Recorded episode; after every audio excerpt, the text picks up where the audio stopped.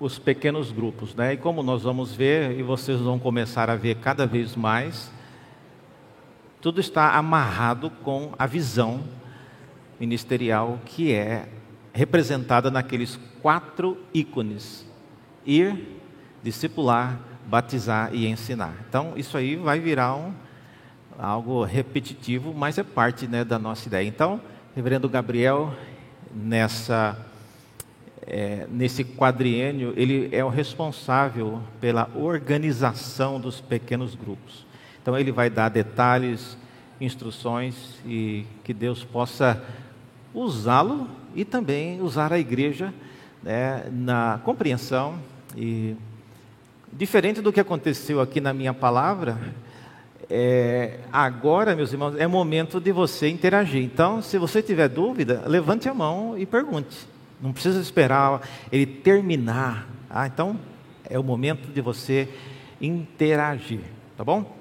Vamos orar para que Deus abençoe esse momento e eu passo então a palavra a Ele. Senhor, graças te damos pelo tempo juntos, pedimos a tua bênção sobre a vida do teu servo, ajude-o a poder comunicar com clareza, com poder e com verdade, e que todos nós sejamos instruídos com a palavra que ele tem. Oramos em nome de Jesus. Amém.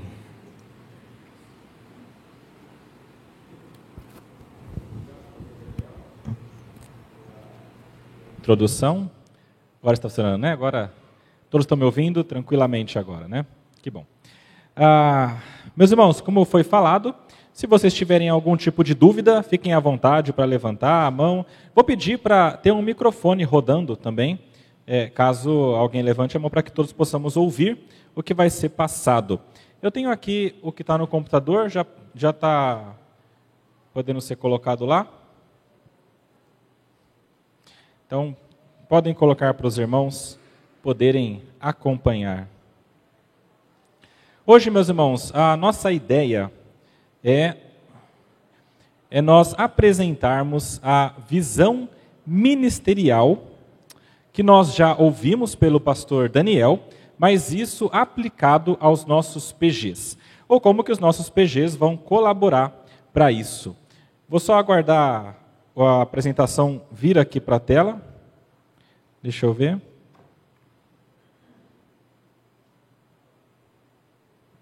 Foi. Ok, meus irmãos. Então, hoje a nossa ideia é falar um pouquinho sobre isso e para vocês já saberem, eu gostaria de tratar sobre estes cinco pontos que estão aqui. Primeiro, o que são pequenos grupos? Eu sei, meus irmãos, que nós já ouvimos muito sobre isso. As pessoas que estão aqui há alguns anos já ouviram falar sobre pequenos grupos, o que são, como que são, por que, que são.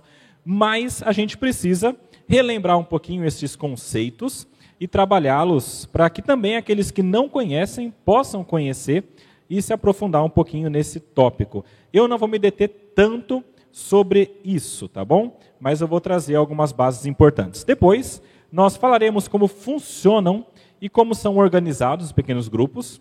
Depois, por que, que nós trabalhamos com pequenos grupos e como os pequenos grupos cumprem nossa visão ministerial. E ao final, eu gostaria de trazer qual que é o nosso desafio como igreja ah, com relação aos pequenos grupos, em tudo que nós estamos experienciando, passando, e também o nosso desafio para a igreja sobre os pequenos grupos. Então, meus irmãos, para iniciar, eu gostaria de tratar sobre o que são os pequenos grupos. Primeiro, uma palavra que às vezes ah, é necessária ser dada para nosso caso aqui, especificamente ou especialmente no Brasil, é sobre o que eles não são. Quando nós falamos sobre pequenos grupos, muitas vezes a gente pensa é, em, em, G12 ou em grupos ah, familiares daquele tipo de igreja em células, tá bom? Não é isso que nós temos aqui. Os nossos pequenos grupos são diferentes do que são os grupos do G12 e diferentes do que são os grupos do ministério de igreja em célula, tá? Ah, e isso eu quero passar rapidamente para os irmãos, ah, para que nós não, não associemos as duas coisas, tá? Primeiro, os grupos de G12, que os irmãos devem conhecer, ah, eles foram rejeitados pela IPB já faz algum tempo e pelos motivos que estão listados aqui, tá? Para que vocês entendam, o G12, de acordo com o que nós já temos pela IPB, é um movimento de perfil neopentecostal que tem assumido práticas esotéricas e espíritas, tais como regressão psicológica e liberação do perdão de Deus, algumas coisas que se faz nesses grupos. Os conceitos teológicos do G12, ah, tais como suas crenças quanto à revelação ah, o homem diante de Deus, pecado, igreja, santidade, doutrina sobre o Espírito Santo, não condizem com o ensino bíblico e reformado. Então, são algumas ideias que nós não concordamos, por isso nós não aplicamos aqui.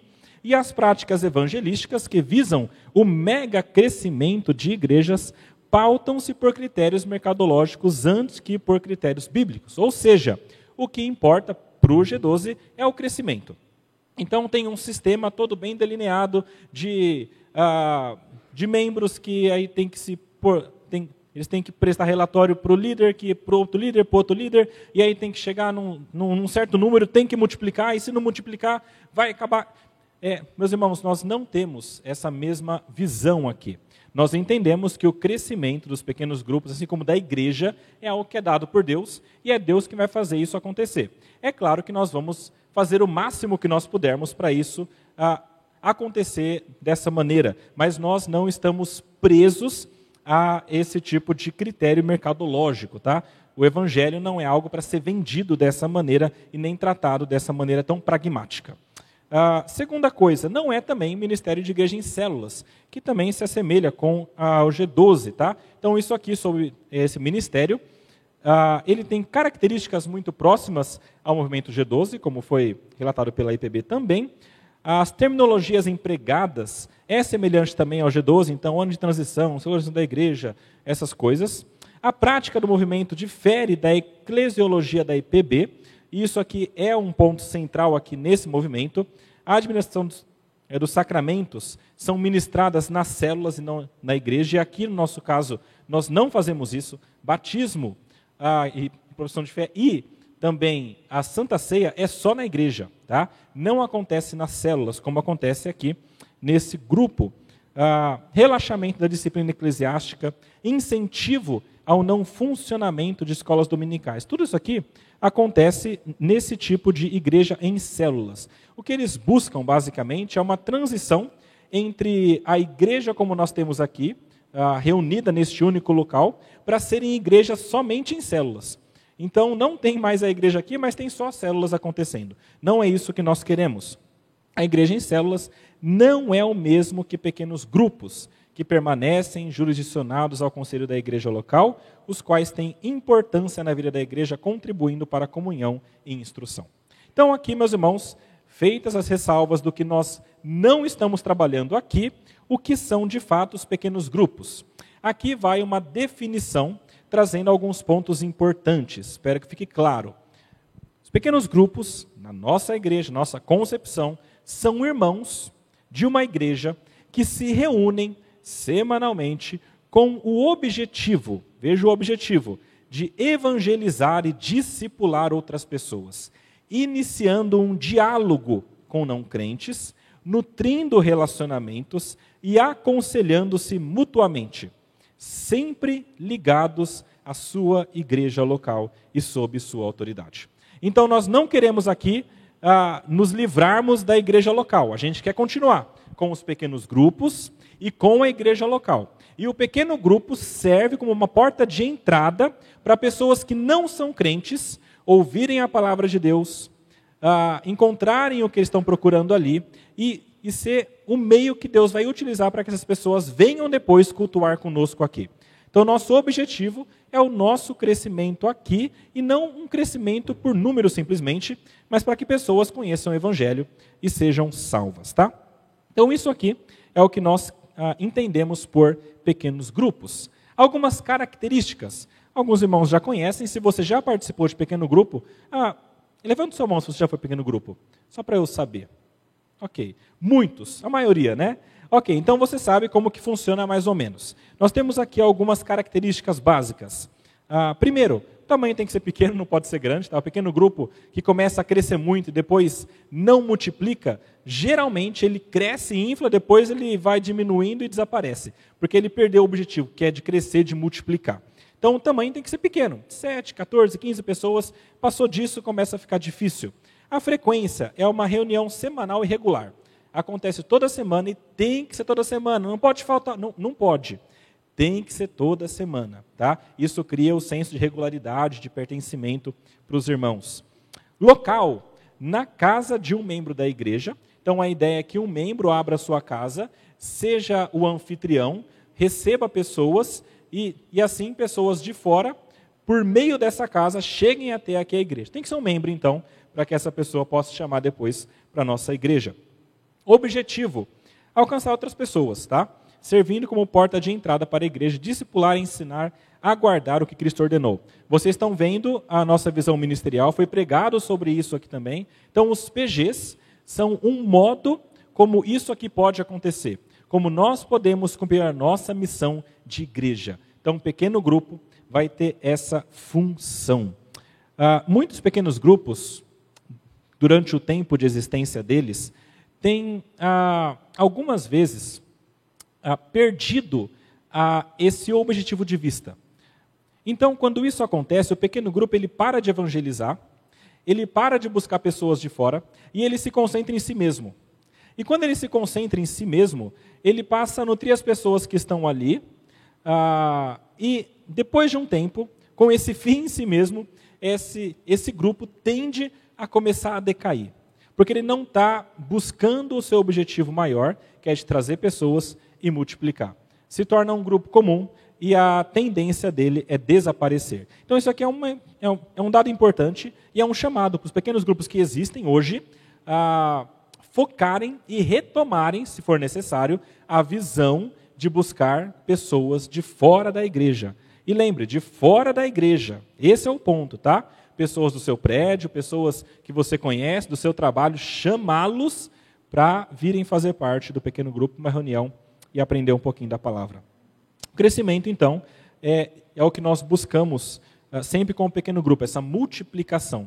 De novo, nós entendemos que nós não podemos forçar a mão de Deus, que nós não podemos, por nossa força, converter corações. Nós entendemos que não é pelo tanto que nós, nós nos esforçamos que vai crescer, necessariamente. Nós sabemos disso. E nós queremos respeitar aqui o que Deus quer fazer no pequeno grupo, mas sempre buscando. Isso é o que nós buscamos. E se Deus permitir, é o que vai acontecer. Ok. Características, então, são essas como funcionam e como são organizados. Quem já esteve numa reunião sabe que a reunião de PG funciona de uma maneira bem específica. Quem nunca esteve, aqui eu vou mostrar para vocês e ah, que isso seja um modo de você saber o que você vai encontrar lá, tá? Para entender que não é nada fora ah, da caixa demais, de outro mundo, que vai te deixar mal. Veja o que, que acontece lá dentro. Nós temos um primeiro momento, que é o chamado de encontro.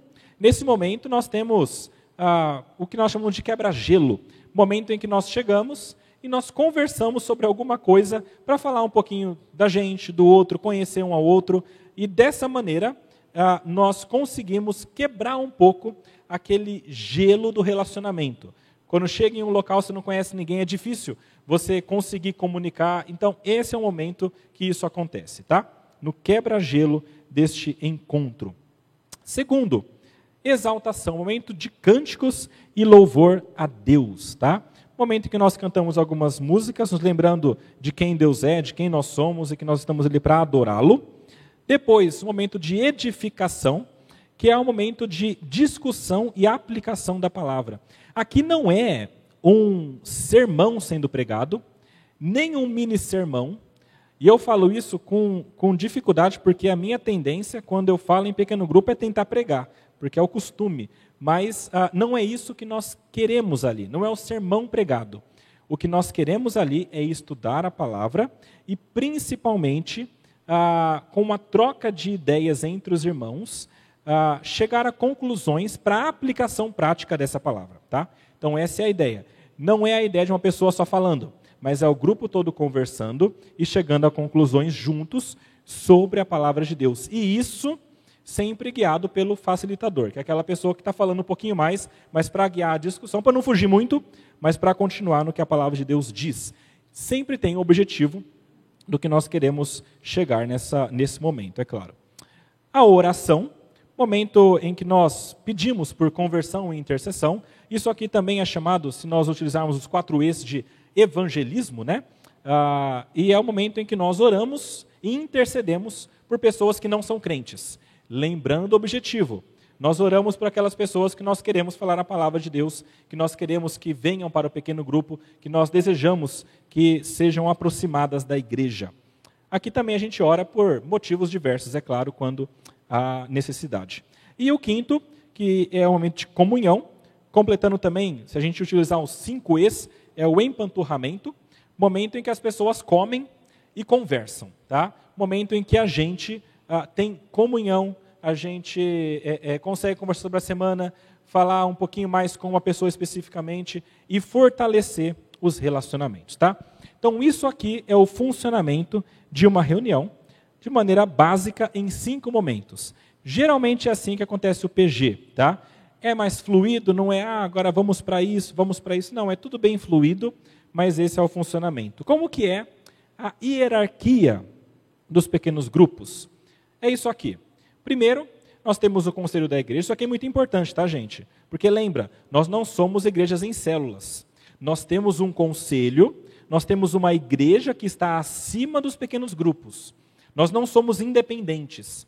Então sempre tem essa hierarquia, partindo do conselho até a ponta ah, dos membros, tá? Então, conselho, pastor titular, ah, o coordenador, no nosso caso são dois, é, eu e o Geimar, eu vou explicar para vocês depois ah, supervisores, líderes auxiliares e anfitriões. Tá? Essa é a hierarquia. No nosso caso está assim.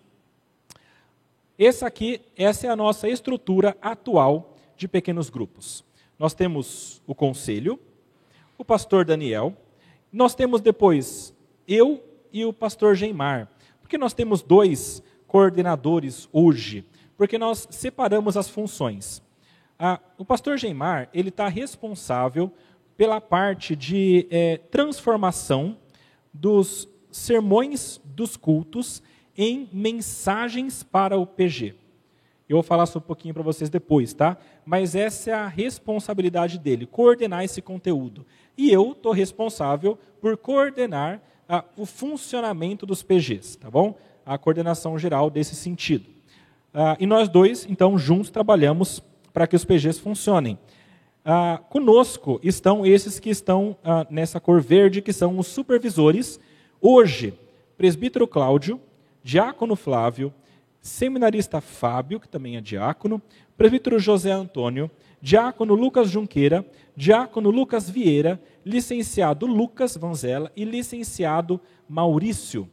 Essas pessoas estão supervisionando pequenos grupos. Cada uma delas tem alguns pequenos grupos. E aqui, para vocês enxergarem melhor, tem o pequeno grupo Santa Amaro, Transamérica, Campo Limpo, Imperial, Jardim das Fontes 1 e 2, Pedreira, uh, Sabará, Mboi Mirim, Horizonte Azul, Grajaú e Parque América. Estes são os nossos uh, pequenos grupos atualmente, tá? Cada um em uma localidade de São Paulo, e a ideia é essa, que aonde ele estiver, seja fácil para que pessoas se acheguem, tá bom? Então, é assim que está o nosso trabalho hoje. Tranquilo até aqui? Nenhuma dúvida? Tranquilo, apenas uma exposição de como que a gente tem caminhado. Ok, uma pergunta então que surge, que eu gostaria de responder para vocês, é por que nós trabalhamos com pequenos grupos? Tá? Então, aqui são algumas bases importantes para nós primeira base importante e principal, é claro, é que a Bíblia aprova, tá bom? Então a palavra de Deus atesta que os pequenos grupos são importantes e que eram utilizados ah, durante a igreja primitiva. Por exemplo, em Atos, se vocês se lembrarem do texto de Atos 2:42 até o versículo 47, ali mostra como que a igreja vivia. Isso aqui, meus irmãos, não é um texto que a gente chama de prescritivo, ou seja, tem que ser assim. Mas é um texto descritivo, ou seja, assim aconteceu. E esse texto descritivo, que descreve como era, ah, nos mostra que Deus aprovou como que isso acontecia. Era dessa maneira, Deus abençoava e isso era bom para a igreja. E dessa maneira também nós queremos caminhar aqui. O que dizem esses textos? Versículo 42 fala: perseveravam, essa é a igreja, na doutrina dos apóstolos e na comunhão, no partir do pão e nas orações. Aqui nós temos doutrina, comunhão e oração. É o que acontece no pequeno grupo. Tá? E isso aqui, de fato, acontecia. Diariamente, perseveravam unânimes no templo, partiam o pão de casa em casa. Então, o local maior que é o templo de adoração, como nós temos aqui. Ah, não era possível, como nós temos aqui, todo domingo ah, ah, os crentes reunirem no templo. Era um, é, era um pouco diferente naquela época. Mas havia um local maior de reunião da igreja e havia um local menor para as pessoas se reunirem, que eram as casas. Tomavam as suas refeições com alegria e singeleza de coração, ah, e louvando a Deus e contando com a simpatia de todo o povo. Momento então que eles também glorificavam a Deus, havia a exaltação do Senhor. E enquanto isso, detalhe importante, o Senhor lhes acrescentava dia a dia os que iam sendo salvos. Então, dessa maneira viviam no templo e nas casas, dessa maneira simples de vida cristã, e dessa maneira Deus também atraía pessoas de fora para se achegarem. Ah, é por isso também que é importante os pequenos grupos na nossa visão. Porque quando a gente está no pequeno grupo, a gente já está automaticamente indo. Porque a gente, naquele local, ah, em, um, em um condomínio específico, que é difícil entrar, mas a pessoa que mora lá está lá, a gente está fazendo esse culto. E as pessoas às vezes ouvem, e a gente pode chamar os que estão ao redor, e a gente assim consegue trazer pessoas ah, para ouvirem e serem acrescentadas, conforme Deus também vai salvando essas pessoas. Atos 5, 42 tem também mais uma parte que fala sobre isso também. Diz: E todos os dias ah, eles estavam no templo e de casa em casa. Não cessavam de ensinar a palavra e de pregar que Jesus é o Cristo. Então era um ensino da palavra de Deus, tá? E demonstrando o ponto principal: Jesus é o Cristo, é o Salvador, é o Messias. E isso é, é o ponto principal que todo PG tem que bater o tempo todo. Jesus é Cristo. Jesus salva. Se você não tem, tem que ter. Tem que crer. Se você não crê, aprenda um pouco mais para que você creia. É, é, é, o pequeno grupo ele tem esse foco de pregar o Evangelho, pregar Cristo, para que pessoas aprendam. Isso aqui em Atos. Ah, também alguns exemplos de, da igreja se reunindo em casas, do que foi falado aqui também. Nós temos aqui Romanos 16, 3 e 5, 1 Coríntios falam que Priscila e Áquila tinham a igreja se reunindo na casa deles. Nós temos aqui Colossenses falando que a ninfa tinha pessoas também na sua casa. Nós temos aqui Filemão, dizendo que Filemão tinha também pessoas na sua casa se reunindo. São pequenos grupos reunindo-se na casa de pessoas no Novo Testamento. Então isso acontecia já lá. E nós continuamos fazendo aqui hoje. Ah, isso aqui, meus irmãos, essa ideia de ah, separar em grupos menores, não é algo novo, tá? Na verdade, biblicamente, isso aqui já foi utilizado em outros momentos. Ah, por exemplo, nós temos aquele texto de Êxodo, quando ah, o sogro de Moisés vai encontrar Moisés e vê que Moisés passou o dia todo ah, julgando a causa do povo. E o povo ia lá, só que era um povo enorme. E aí todo mundo que tinha um probleminha ia até Moisés: Moisés, o que eu faço com isso? Ah, o meu vizinho brigou comigo, a minha mãe está eh, fazendo isso. É, causas pequenas e grandes. E aí ele passava o dia todo, e o Jetro, o sogro dele, viu, está ficando muito cansado, não está dando certo isso, tem que fazer alguma coisa. Então ele falou, olha, procura entre o povo homens capazes, tementes a Deus, homens que amam a verdade e odeiam a corrupção. Coloque-os como chefe do povo, chefes de mil, chefes de cem, chefes de cinquenta, chefes de dez, para que julguem este povo em todo o tempo. Então, a ideia de Jetro, que foi aplicada por Moisés, é essa aqui. Havia Moisés, então ele falou: coloca grupos de mil, debaixo dos grupos de mil, grupos de cem, então a cada mil tinha dez grupos de cem, embaixo dos de cem coloca de cinquenta, e embaixo de cinquenta coloca de dez. Então, cada unidade dessa, um grupo menor, havia alguém acima que ajudava no pastoreio. E essa é a nossa ideia também. Nós queremos que esses grupos pequenos também auxiliem no pastoreio das pessoas da igreja, porque é muito grande. É difícil. Você imagina, nós temos um grupo de pastores para pastorear. Ah, são 845 membros adultos, fora as crianças. Depois eu vou trazer para vocês o dado com crianças e congregações. É mais de mil pessoas nessa igreja. Nós precisamos de pessoas que ajudem. Então, essa é a ideia também dos pequenos grupos, tá? Então, dessa maneira funcionando, a ideia era chegar nisso aqui, né? Aqui eu só coloquei dois mil, né? Mas tinha muito mais. Então, vários grupos de mil. Então, ah, imagina Moisés sozinho organizando todo esse povo. É muito. Então, os grupos ajudavam para que isso acontecesse, tá?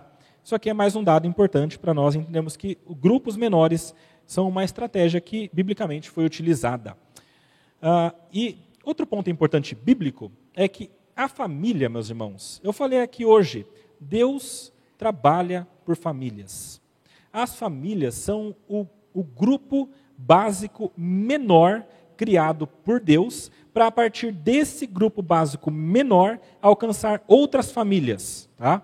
Ah, é isso que é a ideia da palavra de Deus. Por meio desse grupo, Deus abençoaria outros. Nós temos o, o paradigma aqui em Gênesis 12, versículos 2 e 3, quando Deus fala com Abraão, ele diz: Farei de vocês, de você uma grande nação, e o abençoarei, e engrandecerei o seu nome. Seja uma bênção. E aí ele fala: Abençoarei aqueles que amaldiçoarem, ah, que abençoarem, e amaldiçoarei aqueles que amaldiçoarem. E vocês serão em vocês serão benditas todas as famílias da terra. Então, nessa família inicial de Abraão, todas as outras seriam benditas. Elas se achegariam e seriam benditas. E a ideia é que as outras famílias que fossem benditas também fossem ah, uma família utilizada por Deus para alcançar outras famílias. Tá? Então, essa, esse, esse é o pensamento de grupo, inclusive chamado também de grupo familiar. Tá? Que é bastante bíblico também, chamar de grupo familiar. Mesmo porque a igreja é uma extensão da família. Tá? Se você ler em Timóteo, 1 Timóteo é muito interessante porque ele trata bastante sobre isso. Lá no capítulo 3, por exemplo, ele fala que os presbíteros, para serem presbíteros e os diáconos, ah, eles precisam ah, governar bem a sua família. Porque se eles não governam bem a sua família, como que eles vão governar a igreja? Ou seja, a família é o núcleo menor, básico. A igreja é a extensão disso. Tem que acontecer no menor para poder acontecer no maior. Essa é a ideia de família da igreja como extensão da família ah, orgânica ou nuclear. Ah, em 1 Timóteo 3,15 tem uma, um, um outro, uma outra expressão que fala que a igreja é a casa de Deus, a igreja do Deus vivo.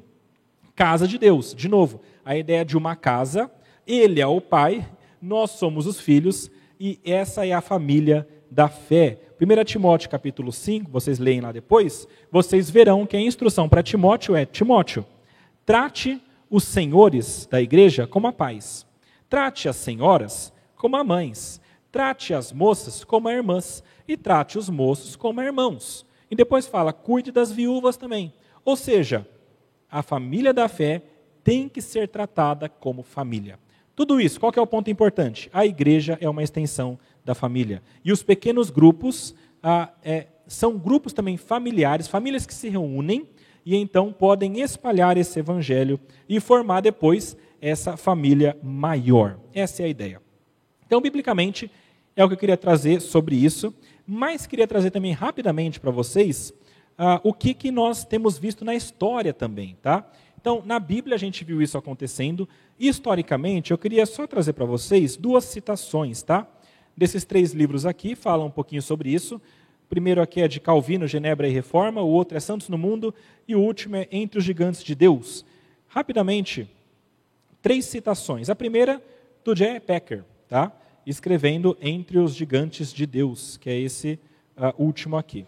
O que, que ele falou? As igrejas modernas tem herdado padrões de vida super centralizados. Tudo a igreja agora é centralizado, só a igreja aqui, o corpo grande, etc. Assim, a maioria das congregações contém meros passageiros e a nossa rigidez institucional inibe o nosso impacto sobre as comunidades locais. Cada vez mais percebemos que padrões de reuniões nas casas, células e coisas similares precisam ser criados, dentro de nossas congregações, em uma escala muito mais ampla do que temos feito até agora. Ou seja, a igreja está muito concentrada em um local só, um corpo grande. Tem que fazer isso para alcançar e ser relevante nas comunidades. E ele fala sobre os puritanos. Ele diz: embora os puritanos não nos tenham deixado um modelo para as modernas reuniões em grupos, encontramos-los vindicando enfaticamente o fato ah, que tais reuniões são legítimas, desejáveis e benéficas. Então, Packer falando que isso acontecia de uma certa maneira e era bem visto pelos puritanos. Joe Owen, uma segunda citação, isso aqui está de novo entre Gigantes de Deus, ele escreveu o seguinte: para o aprimoramento do conhecimento, para o aumento do amor cristão, para a promoção de uma completa e santa comunhão daquele amor e amizade espirituais que deve haver entre os irmãos. Estes podem, de comum acordo, então os irmãos decidiram reunir-se a fim de se considerarem mutuamente, de incentivar os outros em amor e as boas obras, e de despertar os dons que já possuem, dando e recebendo consolo mútuo por meio dos frutos de sua santíssima fé. Ou seja, era bem visto também por John Owen, que foi um, um grande teólogo do passado, a, a ideia de se reunir em grupos menores. E a última citação, também sobre os puritanos, Leland Ryken escreveu o seguinte: a igreja não era somente um prédio com um grupo de crentes unidos sob a penetrante influência de um pastor. Uma reunião em casa no meio da semana era uma parte comum da vida da igreja, quando as autoridades políticas autorizavam tais encontros. Tinha questão política, era diferente de hoje, tinha que autorizar, mas sempre que possível os irmãos se reuniam também nas casas. Essa é a ideia, ok? Então a Bíblia aprova, a história já mostrou isso acontecendo, a prova também, e nós temos também a nossa igreja. A nossa história, como igreja de Santa Amaro, aprova isso. Por que, que eu estou falando isso? Meus irmãos, o nosso pequeno grupo é isso aqui. Começou em 2008. Na verdade, 2007. Em 2008, oficialmente, foi o início. Ah, em 2008 até 2018, foram uns 10 anos. Ah, nesse ano, nós fizemos o congresso de PGs, celebrando também e mostrando o que são os PGs. E ano que vem serão os 15 anos de pequenos grupos. Tá? Então, aqui já é uma história de 14 anos de pequenos grupos tem a pré-adolescência nessa igreja que nasceram vendo os PGs acontecendo. E elas ah, cresceram vendo isso e elas vão continuar com isso, porque já se tornou uma prática comum e está se tornando cada vez mais uma cultura dessa igreja. E isso é muito importante. Tá? Então, olha só, nós tivemos, durante esse tempo, muitas celebrações, muitos acampamentos. Conversei com o presbítero Anderson ah, pelo que nós contamos ali, foram cinco acampamentos, eu acho. É isso, né? Quatro ou cinco, alguma coisa assim, durante esse tempo, até 2018. 2018, nós fizemos o congresso ah, de pequenos grupos, tá? E, e, ano que vem, algo aguarda. Nós queremos ah, celebrar também os 15 anos e fazer coisas ah, para demonstrar o valor dos pequenos grupos para essa igreja e para aumentar cada vez mais o nosso empenho para esses grupos. Nossa história é a prova. Olha só outra coisa que, que na nossa história nós vemos acontecendo: os PGs como um instrumento de ensino. Meus irmãos, eu coloquei aqui, eu sei que está pequeno, mas alguns dos temas tratados, cada quadradinho aqui não é um estudo, tá? São vários. Mas alguns temas tratados nesses 14 anos. Cinco solas, cinco pontos do calvinismo, os dez mandamentos, evangelismo, criação, queda, redenção, relacionamentos saudáveis com Deus, minha família, meu próximo, a igreja, redes sociais, carta de Tiago, 1 e 2 Pedro, as bem-aventuranças, Efésios, Salmos, oração. Tudo isso foi tratado ah, nesses 14 anos. E muito mais. Tá? Isso aqui é apenas uma amostragem. Nesses anos todos, uma pessoa que participou desde o primeiro ela participou de 560 estudos. Ela teve 560 oportunidades para aprender e se aprofundar na palavra de Deus. Uma pessoa que participou dos pequenos grupos desde o início, ela cresceu certamente, foi edificada de maneiras que possivelmente quem não estava não pôde crescer, não pôde aprender e não pôde ser edificada dessa maneira. Isso aqui mostra como é importante também os pequenos grupos para o ensino. Na nossa igreja foi muito importante. Também acampamentos. Nós tivemos os PGs como instrumento de comunhão e santificação. Aqui eu tenho apenas dois, de 2015 e 2016, que nós tivemos. Foram outros também, como eu falei, mas ah, foram momentos em que pessoas, veja a importância disso, pessoas que não eram crentes, não eram da igreja, mas participaram do pequeno grupo algumas vezes, pessoas que nem participaram do pequeno grupo, mas foram chamadas pelos pequenos grupos, foram ao acampamento. E se você foi, você lembra que várias delas foram convertidas por Deus e naquele local entregaram a sua vida ao Senhor, e naquele local começaram a sua caminhada, e depois continuaram nos pequenos grupos. Meus irmãos, acampamentos aconteceram e foram uma grande bênção para a comunhão e para a santificação da nossa igreja. A nossa igreja, como nós vemos hoje, ela é muito, mas muito diferente da nossa igreja há 15 anos atrás. Nossa igreja era muito boa, sempre foi boa. Graças a Deus por isso. Eu gosto muito da nossa igreja. nasci aqui. Não nasci aqui, mas estou há muito tempo aqui. Desde os oito anos de idade. Eu amo essa igreja. Mas ah, o, os pequenos grupos trouxeram à igreja uma dinâmica diferente e um, e, um, e um tipo de relacionamento interpessoal diferente. E isso foi muito importante para nós.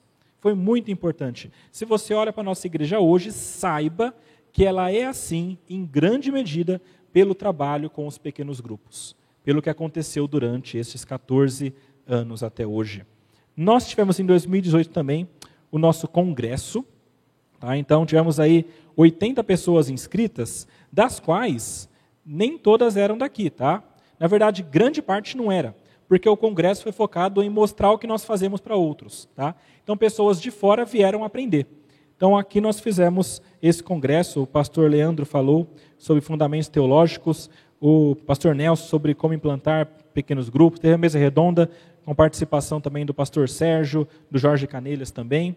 Ah, e, e, e, esse congresso foi muito importante. Aliás, eu aqui não me detive tanto nas bases bíblicas, em outros aspectos mais detalhados sobre pequenos grupos. Se você tem curiosidade e gostaria de aprender mais sobre isso, no nosso site e também no nosso YouTube estão ali todas as preleções e oficinas, tá?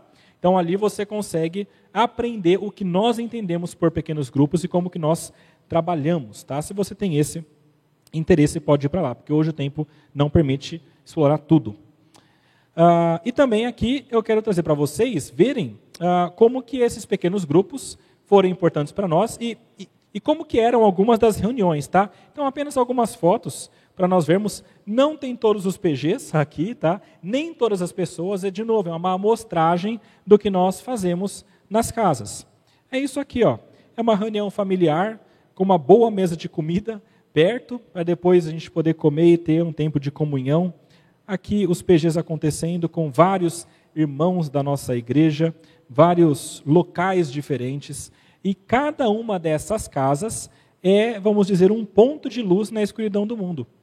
É um local onde o evangelho é pregado, onde pessoas se achegam, onde membros se aproximam, relacionamentos são fortalecidos. Tem alguns bem grandes aqui, né? Você pode ver que são alguns que têm que ser multiplicados, né?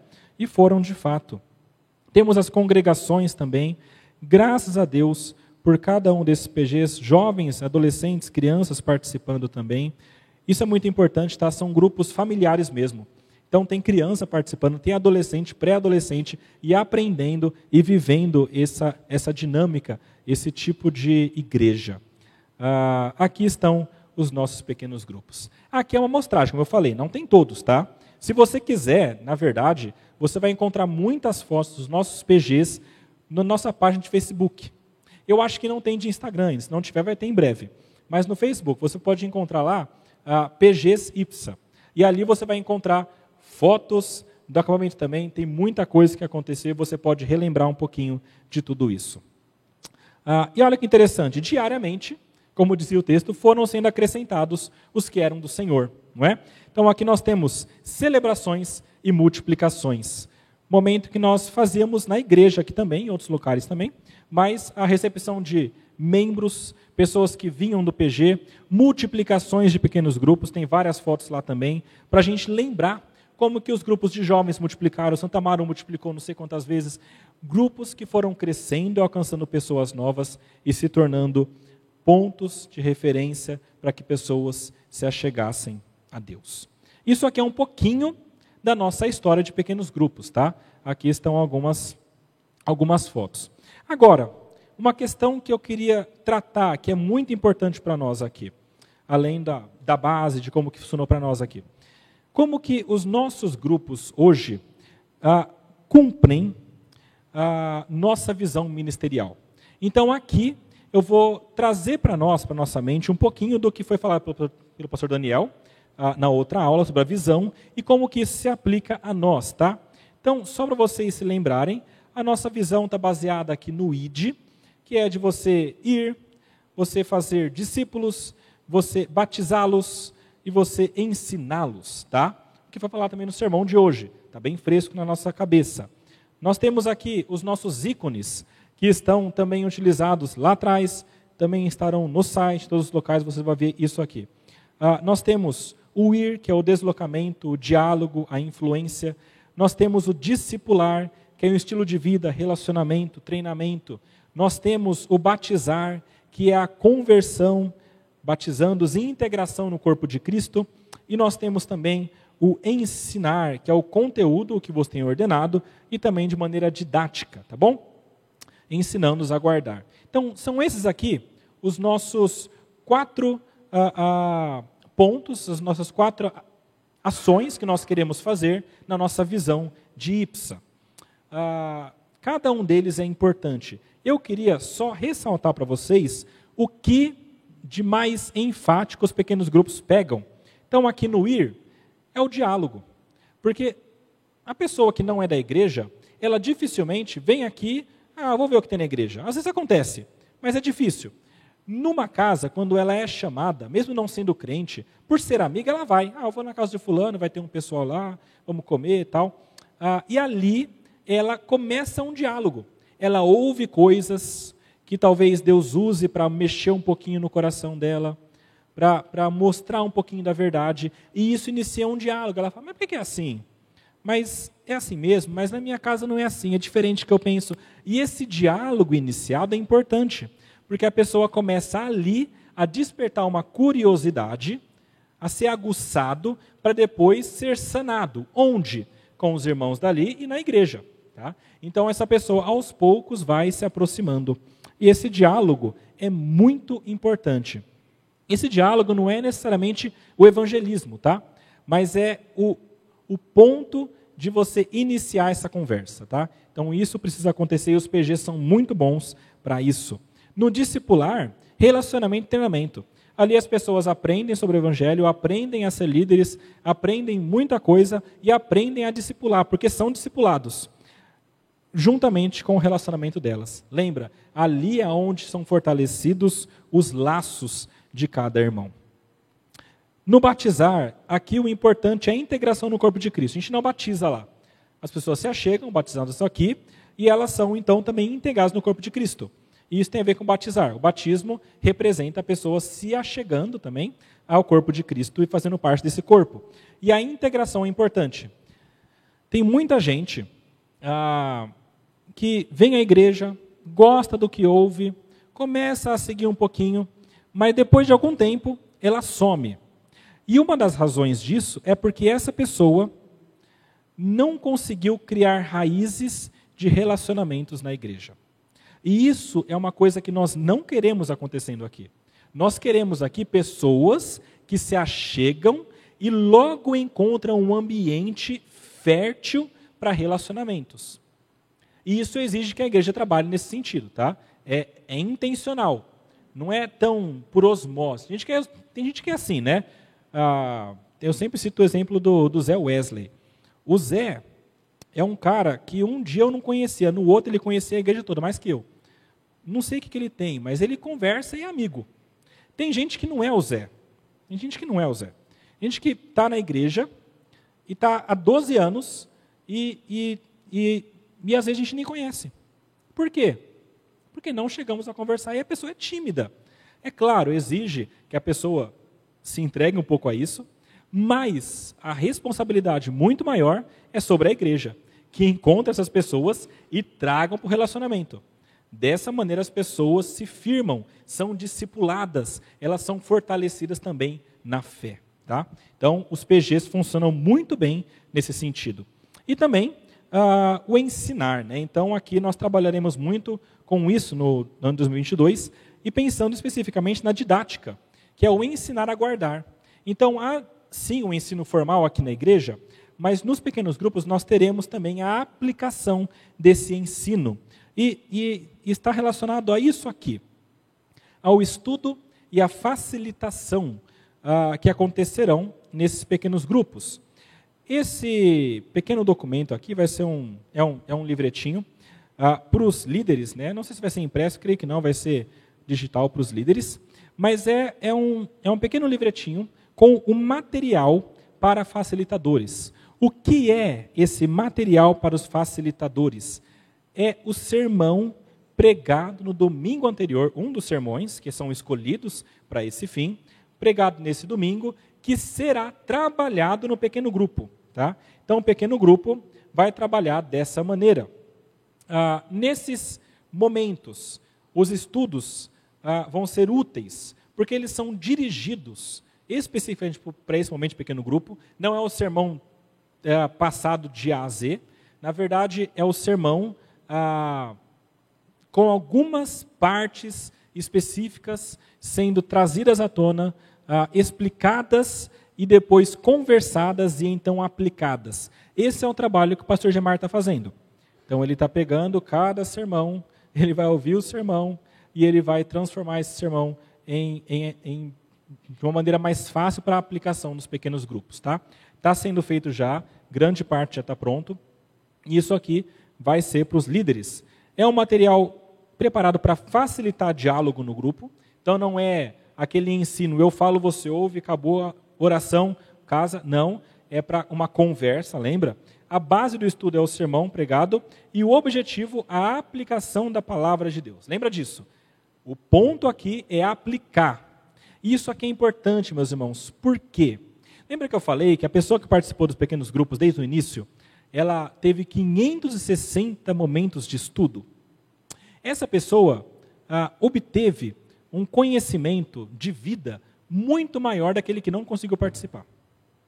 E aqui também, uma pessoa que vem ao domingo, ouve a palavra de Deus pregada, ela vai ser muito edificada. Deus faz ah, maravilhas durante o culto, isso é verdade.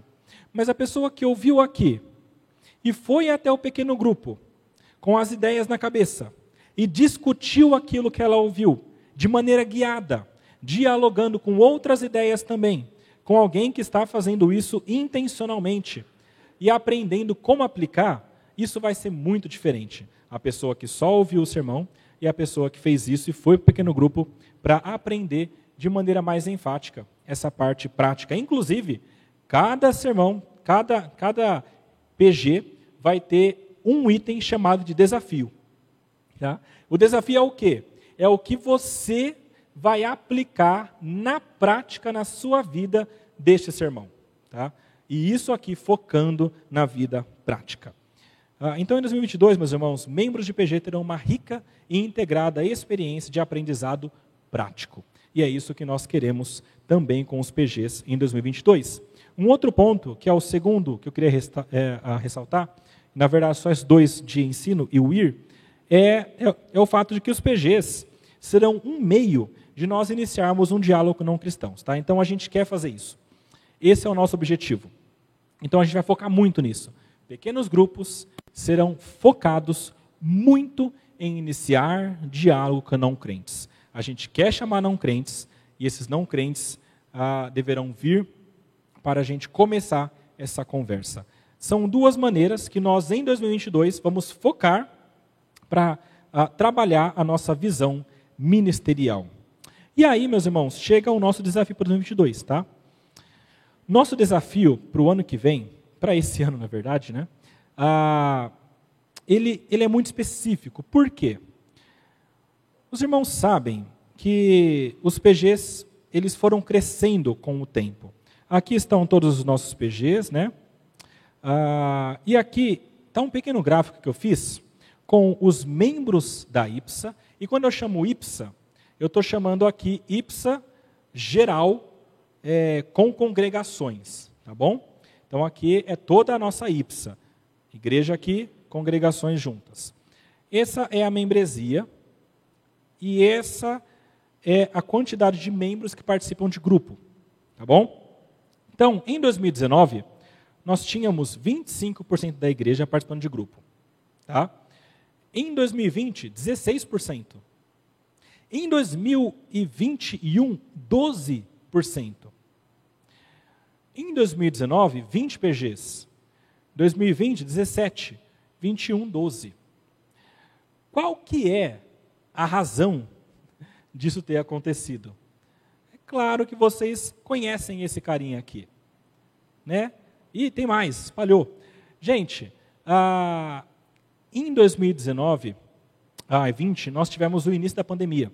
Em março, nós, como conselho, decidimos fechar as casas fisicamente e iniciar o trabalho via Zoom. E os irmãos que já passaram dois anos na pandemia com o Zoom sabem que depois de um tempo uh, a gente não aguenta mais aquilo. O Zoom não é a mesma coisa de uma reunião física.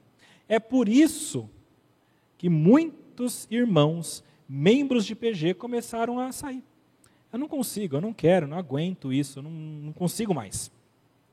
Ah, e durante os dois anos, então, nós tivemos um decréscimo grande de membros de PG, apesar de, pela graça de Deus, ter um aumento na membresia. Então, nós chegamos a mais de mil membros, ah, com, com, as congregações também, membros maiores e menores. Tá?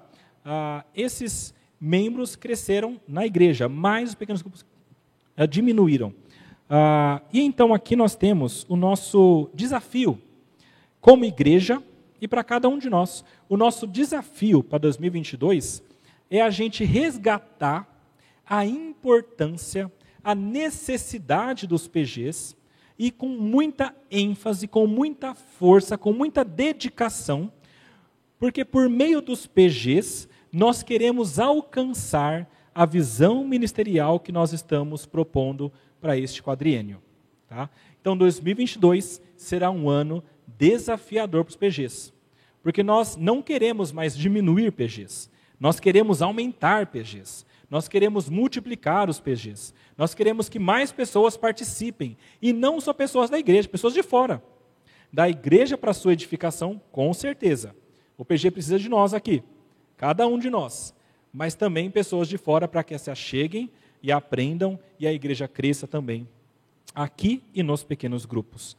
Então, um desafio para você em 2022, considerando tudo isso, é uh, se engaje. Abra sua casa. Se você tem uma casa, é grande ou é pequena, mas é sua, você alugou ou você comprou, você mora lá e você tem a disposição de abri-la para ter um pequeno grupo, fale conosco. Porque será uma possibilidade da gente criar um pequeno grupo ali. E naquele local onde talvez não haja evangelho sendo pregado, vai ser um ponto de luz também. E aquele local pode trazer pessoas para Cristo. E você será parte disso. Que daqui a alguns anos você vai poder falar o seguinte: olha, se não fosse eu abrir a minha casa, tais pessoas não estariam convertidas hoje. É significativo isso. Significa que Deus usou você e você foi responsável pela conversão de pessoas. Deus faz o trabalho, obviamente, o coração é Deus quem converte, obviamente, mas ele usa ferramentas. E ser usado para isso é uma grande bênção. Então, abra a sua casa, se disponha à liderança.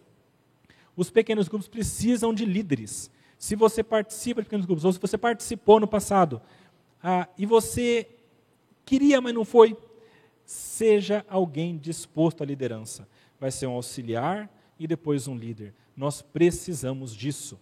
Sem liderança, o PG não multiplica. Ele continua crescendo. Lembra aquele PG que infla e depois desaparece. É isso. Porque não tem liderança. Tem que ter a liderança para multiplicar, aí vai ter os dois PGs. Aí criou liderança, aí depois vai multiplicar, depois vai ter os quatro PGs. Essa é a ideia. Tá? Então se disponha a liderança. Veja isso como um desafio para você que sabe que Deus tem te chamado para isso. E procure um PG para participar. Se você não participa, ou participou e não está mais, ah, 2022 é um tempo de ah, restauração dos PGs.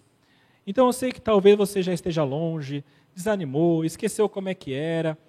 Ah, a ideia é volte a frequentar como você fazia antes, volte a se importar como antes, volte a se empenhar nos pequenos grupos, para que novamente eles sejam uma bênção da magnitude a que eles foram antes. E, na verdade, até maior, porque ah, nós teremos esse, essa visão sendo trabalhada e um recomeço, muitas vezes, é muito mais rápido do que um começo.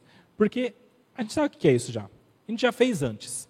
Então, agora é a gente retomar esse processo. E se você não sabe quais são os PGs para você participar, procura.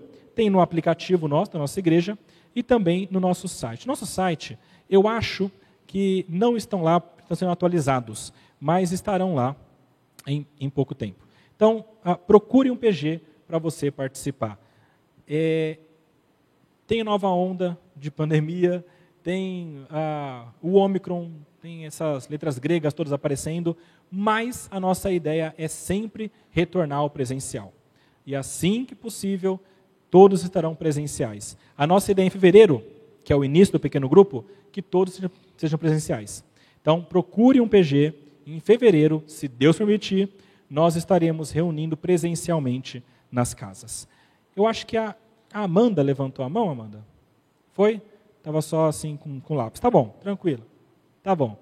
Meus irmãos, hoje é isso que eu queria apresentar.